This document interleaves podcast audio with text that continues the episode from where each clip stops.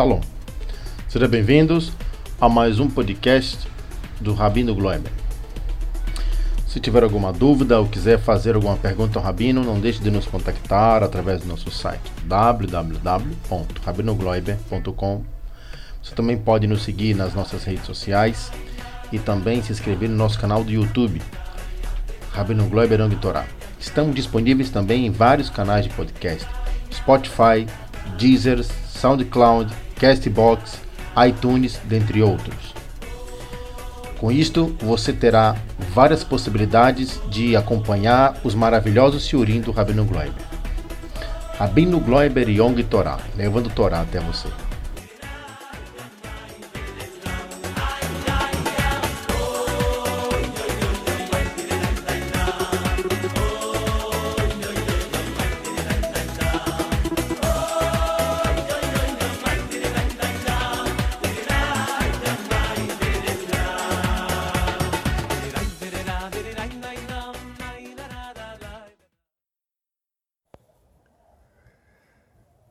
Noite para todos.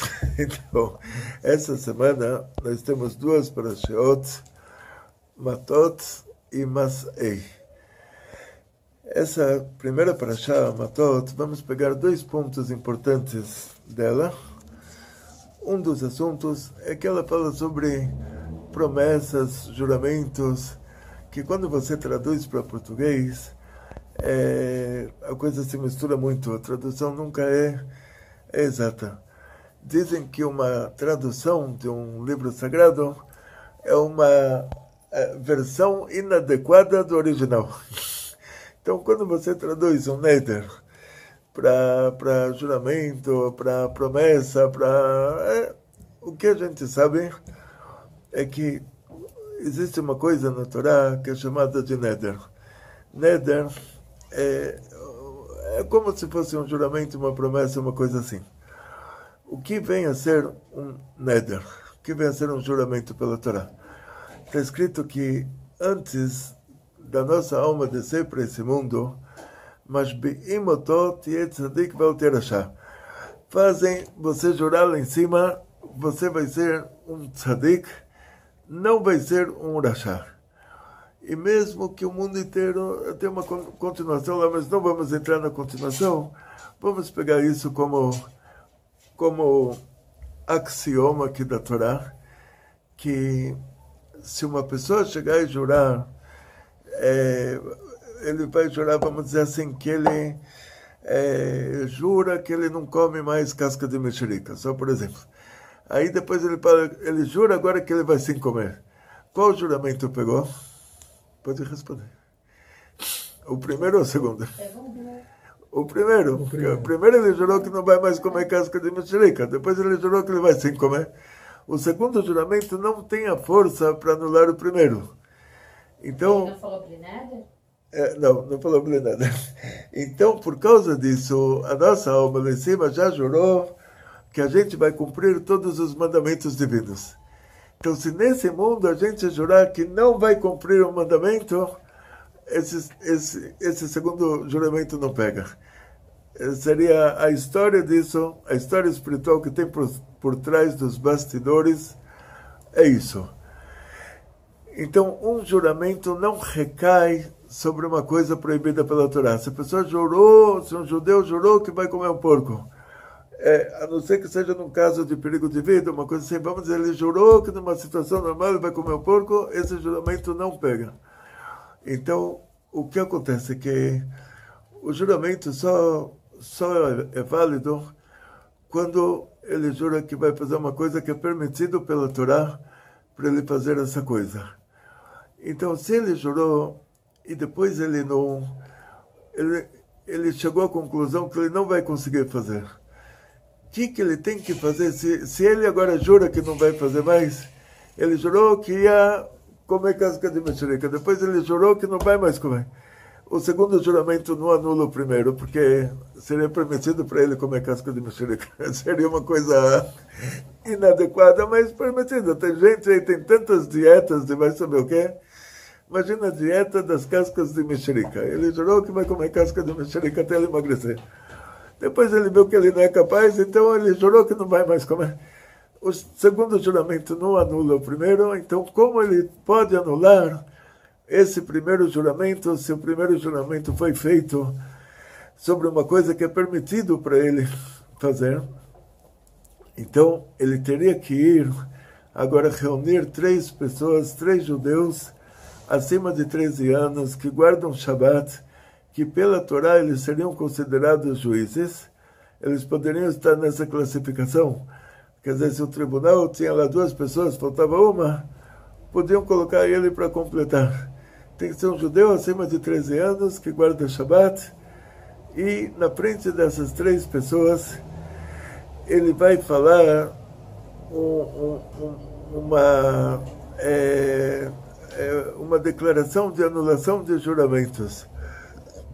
Só que antes disso, uma dessas três pessoas, ele tem que ser um especialista no assunto, que ele vai descobrir, ele vai revelar que esse juramento ele foi feito com uma intenção diferente. É, tipo quando você alguém te oferece uma mercadoria, te oferece um carro que vai andar da loja até a sua casa. Depois vai pifar só quando chegar na sua casa. E no meio do caminho pifou, então você chama, chama alguém, você leva de volta para o vendedor e fala, olha, você me falou que esse carro vai aguentar até eu chegar em casa. Aguentou só meio do caminho, então não tinha intenção de comprar um carro desse, você me vendeu por engano. Então, para dizer que o juramento foi por engano, para poder anular ele, primeiro, esse rabino especialista no assunto, ele vai perguntar, será que na hora que você jurou, você imaginou que no outro dia você não vai conseguir cumprir. Aí a pessoa vai falar, não, não imaginei, imaginei que iria sim conseguir cumprir. Então, já começa a abrir uma janelinha que a gente vai descobrir que realmente ele, ele jurou por engano. Ele não tinha intenção de jurar tudo isso, ele tinha intenção de jurar, jurar muito menos do que isso. Então, na prática, é, qualquer juramento que tem que ser anulado, ele tem que ser anulado dessa maneira. Você tem que procurar o rabino da sua sinagoga. Não pode ser sinagoga reformista, porque o rabino tem que guardar Shabbat. Então, sinagoga reformista lá não é rabino. Eles chamam isso de rabino, mas lá é brincadeira. Tem que ser um rabino de verdade. E o rabino vai pegar mais dois judeus que guardam Shabbat, os três juntos, em primeiro lugar, o rabino vai tentar tirar de você que você não tinha intenção em jurar aquilo, que o juramento foi por engano, e depois eles vão fazer, falar um nusach de anulação da, dos juramentos, anulação das promessas. Não conseguiu fazer isso o ano inteiro. Na véspera de Yom Kippur, todo, toda a sinagoga vai falar junto essa essa declaração de anulação das promessas. Todo mundo vai anular para todo mundo. Mas, claro que o, o, o certo é, o certo, dizem nossos sábios, qualquer coisa que você for falar, que pode se imaginar que você está prometendo, você falar duas palavrinhas. Bli neder. Bli neder pode falar numa reta só. No lugar de falar blei neder, pode falar blei neder, como se fosse uma palavra só. Mas, na hora que você fala blei neder, você está dizendo sem juramento. Não estou jurando que, que vou fazer isso. Quer dizer, ah, a, a sua mãe fala, vem me visitar amanhã. Você fala blei neder, sem juramento. Ah, o seu amigo fala amanhã, você vem para a palestra do Rabino. Aí você fala, infelizmente, tem que falar também Blineda. Então, por que Bleneda? Porque até a palestra do Rabino, se você fala bom, sendo que é uma coisa boa, então isso é visto como se já fosse uma promessa, como se já fosse um juramento. Então você tem que falar para tudo Bleneda. Qualquer coisa que vai parecer que você está se comprometendo, você tem que falar Bleneda. Aí você não entra no problema de que se você não cumpriu, você fez uma veira, você fez uma transgressão da Torá, e você não entra no problema de, de se você está vendo que você não vai conseguir cumprir, é, tem que procurar o rabino para fazer a anulação das promessas. Então já faz, em primeiro lugar, faz uma condição, que tudo que eu vou falar o ano inteiro, já, tudo que eu vou prometer já vai ser Bleneder, e cada vez que você percebe que você está quase prometendo alguma coisa, aí você fala Bleneder, fala Bleneder que eu vou para o seu casamento, Bleneder que eu vou é pro, é, qualquer coisa você tem que falar Bleneder. Quando parece que você vai se comprometer de verdade. É, então, a pessoa muitas vezes, a pessoa que te ouvir, não vai saber que você está falando sem juramento. É, mas a gente não é obrigado a falar em português. Pode falar Bleneder. E se não falou Bleneder, e se você falou, eu vou fazer isso, e não falou Bleneder, aí é um problema. Por isso tem que falar Bleneder. Já antecipa, resolve o problema, corta, corta a coisa pela raiz. Ah, então, se os nossos sábios, eles nos aconselham nunca, de forma nenhuma, jamais fazer um juramento, nunca, de forma nenhuma, jamais fazer uma promessa, então, para que existe? Por que a Torá fala sobre juramentos? Por que a Torá fala sobre promessas? Se o certo é não fazer, se o certo é falar Blineder, por que a Torá fala sobre esse assunto? Então a gente vai usar, vamos precisar dos juramentos em certas ocasiões. Vai ter um julgamento. E aí vai chegar a testemunha. E a testemunha vão colocar lá um Sefer Torá. Vão falar, a gente quer ter certeza que ele está testemunhando certo então vou fazer ele colocar a mão em cima do Sefer Torah e, e, e, e, jurar que tudo que ele vai falar vai ser só a verdade. Então contar para vocês um caso. Imagina um caso na Torá. Imagina que você tem uma vaca e antigamente todo mundo morava numa casa térrea com um campo lindo e no lugar de comprar leite na padaria que não existia, você tinha uma vaca no seu pátio. Você tirava leite da vaquinha toda manhã e agora você vai passar as férias na Polinésia Francesa, a Indonésia, Ilha de Bali. Você vai lá surfar na Ilha de Bali e você não sabe onde você vai deixar a sua vaquinha. Aí você pede para o vizinho, você fala, posso trazer a minha vaquinha para cá, para sua casa, você cuida bem dela. E tá bom, ele Concorda? O dia que ele viajar, ele vai te fazer igual. Então, você deixou a vaquinha com o vizinho, e aí você viajou para a ilha de Bali, você viu o tamanho da onda, você já não quis mais surfar, aí você já fez outras coisas lá, e na hora que você volta, você vai visitar o vizinho, você fala, que bom que eu voltei, cadê a minha vaquinha? Ele vai falar, olha, sua vaquinha, o leão comeu ela. Ah, o leão comeu? Então, mas não, não ouvi falar que aqui tinham leões e, e não, né, se fosse uma coisa tão grande aí, teria ouvido de todos os vizinhos. O que, que aconteceu? Então a gente vai, vai lá para o tribunal para fazer o julgamento se você tem que me pagar uma vaca ou não. Então, no, no tribunal, em todos os casos que a pessoa é, ele está está guardando alguma coisa, ele vai ter que fazer um juramento que não foi ele que negligenciou a guarda. Ou seja, assim, você pagou para o vizinho cuidar da, cuidar da sua vaquinha e, e, e a vaca morreu. Ah, mas ela pode ter morrido, pode ter morrido por negligência dele. Então ele vai ter que fazer um juramento que ele não negligenciou. Ele vai ter que jurar, vão colocar, ele vai colocar a mão no Sefer Torah, vai jurar com o nome de Deus e tudo. E esse juramento é muito grave, porque se ele estiver jurando em falso, ele leva do tribunal divino lá um prejuízo que ele ia ser para ele muito mais agradável pagar se comprar uma vaquinha nova do que o que, que poderia acontecer com ele, por ele ter jurado em vão. Então, o juramento é necessário em certas ocasiões na Torá. Só que, no nosso caso, no nosso dia a dia, a gente não, não pode jurar. Durante a nossa vida, hoje em dia, a gente não pode jurar. Vamos dizer que se o tribunal está fazendo o julgamento, o tribunal rabínico, e eles pedem para você vir testemunhar, e eles te determinam que você tem que jurar, se é no seu caso que você pegou um dinheiro emprestado.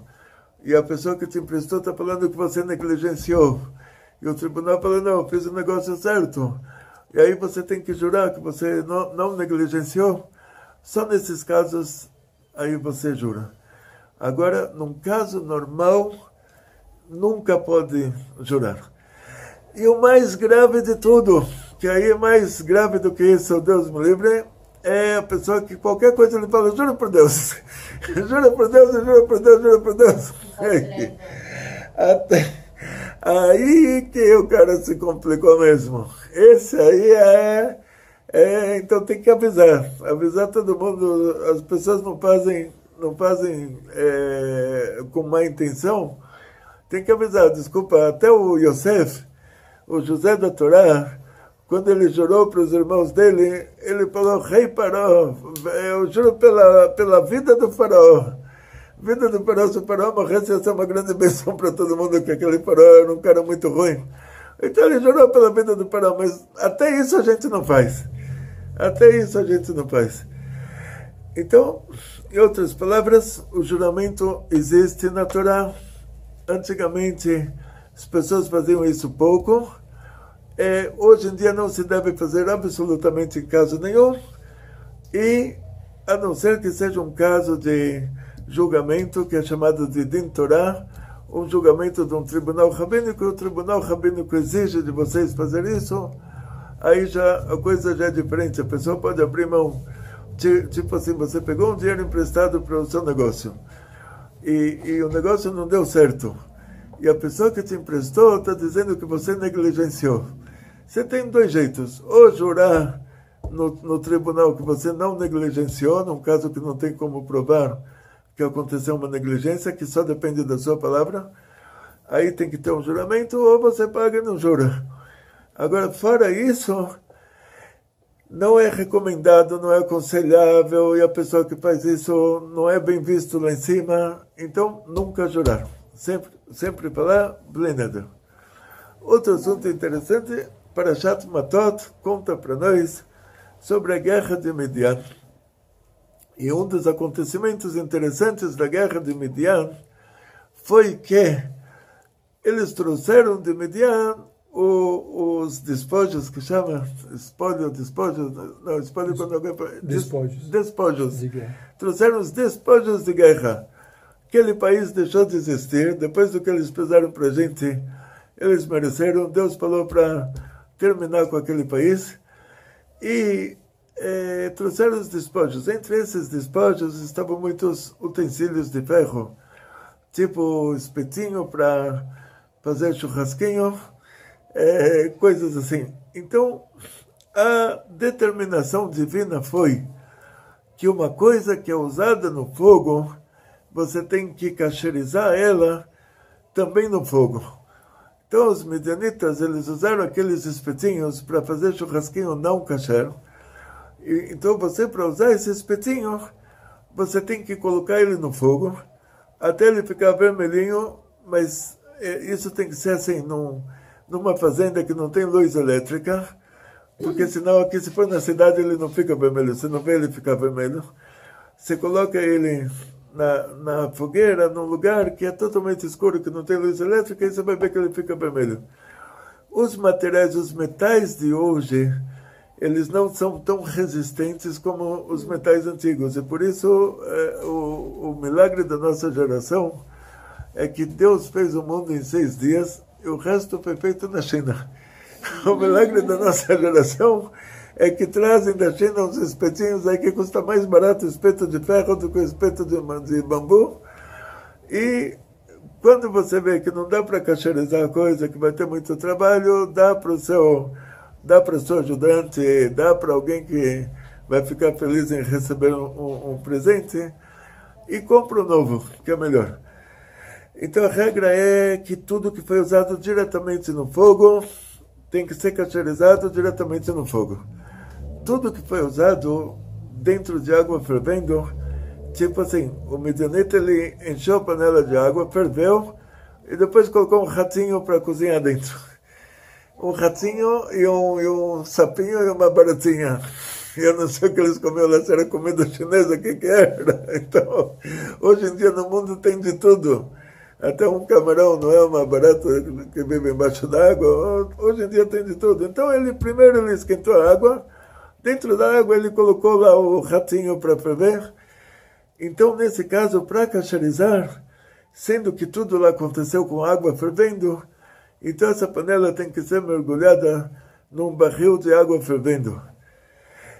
Da mesma maneira que ela se descacharizou por meio de água fervendo, ela tem que ser cacharizada por meio de água, água fervendo. Então, como se faz no caso do espetinho e no caso da panela, primeiro tem que se limpar eles muito bem, depois esperar 24 horas, e cacherizar cada um do jeito que ele foi descacherizado, assim ele tem que ser cacherizado. Então, o espetinho que foi usado, se descacherizou porque foi usado no fogo, ele tem que ir no fogo, então a mesma coisa a bandeja que está dentro do fogão entra nessa classificação. A bandeja, como se fala, todas as bandejas e a, a, a, a grelha. grelha, a grelha do fogão também entra nessa classificação. E hoje em dia, graças a Deus, tudo é muito barato. Então, o ideal é se alguma coisa descacheriza e você não consegue cacherizar dessa maneira, aí compra nova e dá a velha para alguém que trabalha para você, a pessoa vai ficar muito feliz. Pessoa que não é judeu. É. Então vamos lá. O que foi usado na água fria, aí se cacheriza lavando isso com água, água fria e cada coisa do jeito que ela foi usada, assim ela tem que ser cacherizada. A nossa paraxá fala sobre utensílios de metal. Então, fala somente sobre metal. Então, por causa disso, o, os utensílios de, de vidro, eles têm um problema, porque a gente não sabe se esse vidro de hoje era o vidro da Torá. E o vidro da Torá, que pode ser que era um cristal muito caro, que ninguém tem uma coisa dessas hoje, aquele vidro da Torá, ele não absorvia. Você podia colocar lá porco quente dentro do vidro, ele não absorvia. E agora tem uma chloicas entre os faradim e os canazim, bem-vinda. Entre os faradim e os canazim, os judeus árabes, que são chamados de sefaradim, porque a Espanha era um país árabe na, na época que eles moravam lá. Então, esses judeus árabes, para eles, eles, eles acham que o vidro de hoje é o vidro da época da Torá, que ele não absorve. Então, cara eh, esquentou um porco quente no, no, numa panela de vidro, é, é só lavar com água, é, três dias lá se coloca água, tira a água, depois de três dias, lavando já está kasher. A gente, como judeus europeus, o Remó determinou para nós que esse vidro, na opinião dele, não era o vidro da Torá, e que a gente não tem como cacherizar vidro. É incacherizável, ele vai ser comparado então à cerâmica, que é incacherizável também. Então, falamos antes de você entrar, Deus fez o mundo em seis dias e o resto foi feito na China. E tudo está muito barato.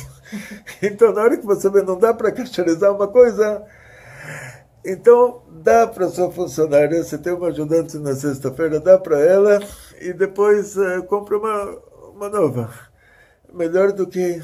Então a nossa paraxá fala somente sobre cacherização de utensílios de metal, não fala sobre vidro, não fala sobre cerâmica, não fala sobre nada. E ela, ela traz essa regra que o que foi usado diretamente no fogo tem que ser cacherizado diretamente no fogo. O que foi usado com água fervendo tem que ser cacherizado por meio de água fervendo. E o que foi usado no frio tem que ser cacherizado por meio de limpar isso com a água fria mesmo. Continuação. Então, nossa Parashá Matot, ela fala sobre esses dois assuntos que eram interessantes. Quem chegou atrasado para a aula, então vai ouvir o vídeo depois. E, continuação, temos mais uma Parashá essa semana que é Masei. Masei, agora vai rápido. Nossa Parashá nos conta que o nosso povo, em 40 anos de deserto, fez 42 viagens. Então, isso era era muito pouco é, relativo ao que ao que podia acontecer, que sendo que essas viagens, diz o Zor, cada vez que você muda de casa, é como se fosse uma nova reencarnação. Isso te purifica de coisas ruins que a gente fez. Na, na, como uma nova reencarnação purifica a gente de coisas ruins que a gente fez numa reencarnação anterior. Cada mudança de casa que você muda, o Zor considera isso uma nova reencarnação. Meshanema, como Meshanema, mudou de lugar, mudou de destino, letová lebrachá, para o bem, para a bênção. Então, o povo de Israel mudou de casa 42 vezes. Quando o povo de Israel parava, sendo que o objetivo de todo mundo era chegar na Terra Santa, chegar na Terra de Israel, e, e lá estar tá em casa, ter a sua casa definitiva, que você pode pregar um prego na parede e ninguém vai reclamar, não precisa dar satisfação para a pessoa que está te alugando o apartamento. Cada um queria já ter a casa própria dele, o campo próprio dele. Então, cada vez que tinham que estacionar, era um desespero. Porque um dia estacionaram por um dia, outro dia estacionaram por dez anos. Então, cada uma dessas hanayot, cada uma dessas paradas, ela não é chamada de parada, ela é chamada de viagem. Então, a Torá nos conta sobre 42 viagens, a, a é chamada de Mas'ei, que quer dizer viagens, e ela deveria ser chamada de, de hanayot, de paradas, não de, de viagens. Então, por que ela chama a parada de viagem. Se a gente parou 42 vezes, estacionou 42 vezes, por que a Torá chama essas paradas de viagens? E o motivo está por trás disso, é um motivo oculto. Que quando a gente parou, quer dizer, a gente terminou uma viagem e, e isso não é uma parada, isso não é não é uma, uma coisa ruim. É, isso próprio é uma viagem, isso próprio é, é uma itkadmut, é, uma, é um progresso, é uma, é uma subida. É, ou seja, assim, o fato da gente ter viajado até aquele lugar onde a gente parou, isso quer dizer que uma coisa muito boa saiu disso. E qual que é o motivo disso? A gente vai ligar isso um pouquinho às nossas três semanas agora. O, o Rabi Akiva, junto com os sábios de Israel, eles estavam se aproximando da grande cidade de Roma na época antiga, que dava para ouvir o barulho dela a quilômetros. Os sábios de Israel começaram a chorar, falar: olha, eles acabaram com o nosso povo, acabaram com a nossa terra, e olha a festa que eles estão fazendo aqui todo dia, aí a festa, com, com o dinheiro que eles roubaram lá, eles estão festejando aqui. E o Rebbe estava dando risada, estava todo feliz. Aí perguntaram para o Rebbe Akiva, como você pode estar feliz que você está ouvindo a festa que eles estão fazendo com o dinheiro que eles roubaram da gente?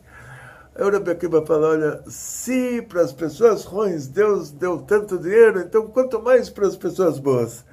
Só que a gente agora não está vendo isso, porque ainda não chegou a hora. Quando seu filho está tomando banho, você ainda não dá dinheiro na mão dele, só espera ele se vestir, está limpinho, bonitinho. Então a gente agora está se purificando de coisas ruins que a gente fez. Alguma coisa, algum motivo para a gente estar tá no exílio ainda tem. Mas depois que termina o exílio, o que a gente vai ganhar é muito mais do que eles. Então o Rebbe falou, olha, se até para eles que são pessoas ruins, Deus está dando tanta coisa boa, quanto mais para nós, quando chegar a hora da gente receber o que a gente precisa. E aí, lá em Israel, em Jerusalém, o, os sábios de Israel, eles foram com Rabi Akiva para Jerusalém e chegaram no Haratzofim, eles rasgaram as roupas em sinal de luto pelo Betamekdash que foi destruído.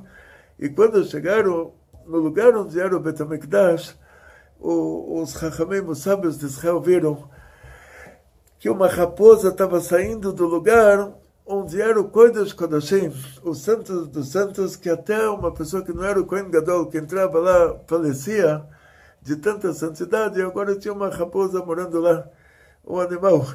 Então, os sábios de Israel, eles, eles sofreram com isso, eles começaram a chorar, eles falaram, o lugar mais sagrado do mundo, que se entrava alguém que não era o Kohen Gadol, já morria. E o próprio Kohen Gadol, se não fosse um tzadik tão grande, ele também faleceria e agora tem bichos morando lá. Então, o Rabi Akiva estava rindo, estava feliz. Uau, aí eles falaram, agora essa, você não vai, você não vai eh, dar desculpa aqui, para que, que você está tão feliz assim? Essa você não vai ter, ter desculpa. Rabi Akiva falou, tinham dois profetas. Um profeta chamava Oriá, o outro profeta chamava Zachariah. É, é, tem o Zachariah, que é o, o da época de, do, do final do exílio da Babilônia. É, então, Uriah, ele profetizou é, é, na, antes da destruição do templo. E a profecia dele é trazida pelo profeta Yeshayahu. Então, o, o ele profetizou que o, o Jerusalém ela vai ser arada com sal. É, tipo que o, a destruição vai ser uma destruição total. E o, o, rei, o rei da Judéia na época, o Joaquim chamava, ele ficou muito bravo com esse profeta, e o profeta fugiu para o Egito, o rei mandou um comando lá, exército da Judéia para o Egito para trazer ele de volta, condenou o profeta à morte, quer dizer, a situação estava muito ruim. O, é, então, até aqui está entendido, né? O profeta profetizou que tudo vai estar destruído. É, continuação. A segunda profecia é que a, é, vai ter a Geulah. E essas duas profecias, uma está dependendo da outra. Quer dizer, se não acontecer a destruição, não vai ter a redenção. Então, o Rabi Akiva falou, olha, eu estava preocupado que nunca vai ter Mashiach, nunca vai ter Geula, nunca vai ter a redenção. Só que agora que a destruição aconteceu, sendo que essas duas profecias, uma está dependendo da outra, aconteceu a destruição, quer dizer que também vai ter, vai ter a redenção. E quando se fala sobre a redenção, a redenção é uma indenização pela destruição. Então, quando você tem que indenizar alguém, é, é, não é só devolvendo o que você tirou dele, é, a indenização é muito maior do que só devolver para a pessoa que você que você pegou dele. Então, se Deus tirou de nós o, o nosso Betamigdash, a nossa Terra Santa, tudo, então agora a redenção é como os profetas dizem, vão ser milagres sobrenaturais e Rabi Akiva falou, então agora ele está feliz, agora que ele viu que a coisa ruim aconteceu, sendo que elas têm uma ligação, a coisa boa depende, ela vem depois da coisa ruim. Então agora ele está feliz que a coisa boa vai acontecer. Então daqui a gente vê a, a fase que a gente está passando nessas três semanas é uma fase de luto para o nosso povo, uma fase de destruição. E tem dois jeitos de olhar para isso. É, quando o Rabi Akiva falou que essas duas profecias, uma está ligada à outra, e na hora que a profecia ruim aconteceu, então ela obriga a profecia boa a acontecer, e se ela não, acontecesse, não obrigaria a profecia boa a acontecer, os sábios de Israel falaram para ele, Akiva Nehamtani, você nos consolou. Eles aceitaram a opinião dele. Então, quer dizer, tem dois jeitos de olhar para coisa ruim. A gente está num Horban, a gente está vivendo uma tragédia, sim. A gente não, não devia estar aqui, a gente devia estar numa situação tipo, hoje tem Estados Unidos, que se não fosse Estados Unidos, Israel não ia saber o que fazer. Então Israel está lá é, se orgulhando que nós somos uma base americana. Devia ser o contrário. Estados Unidos devia se, se orgulhar que ele é uma base israelense na, na, na, nas Américas.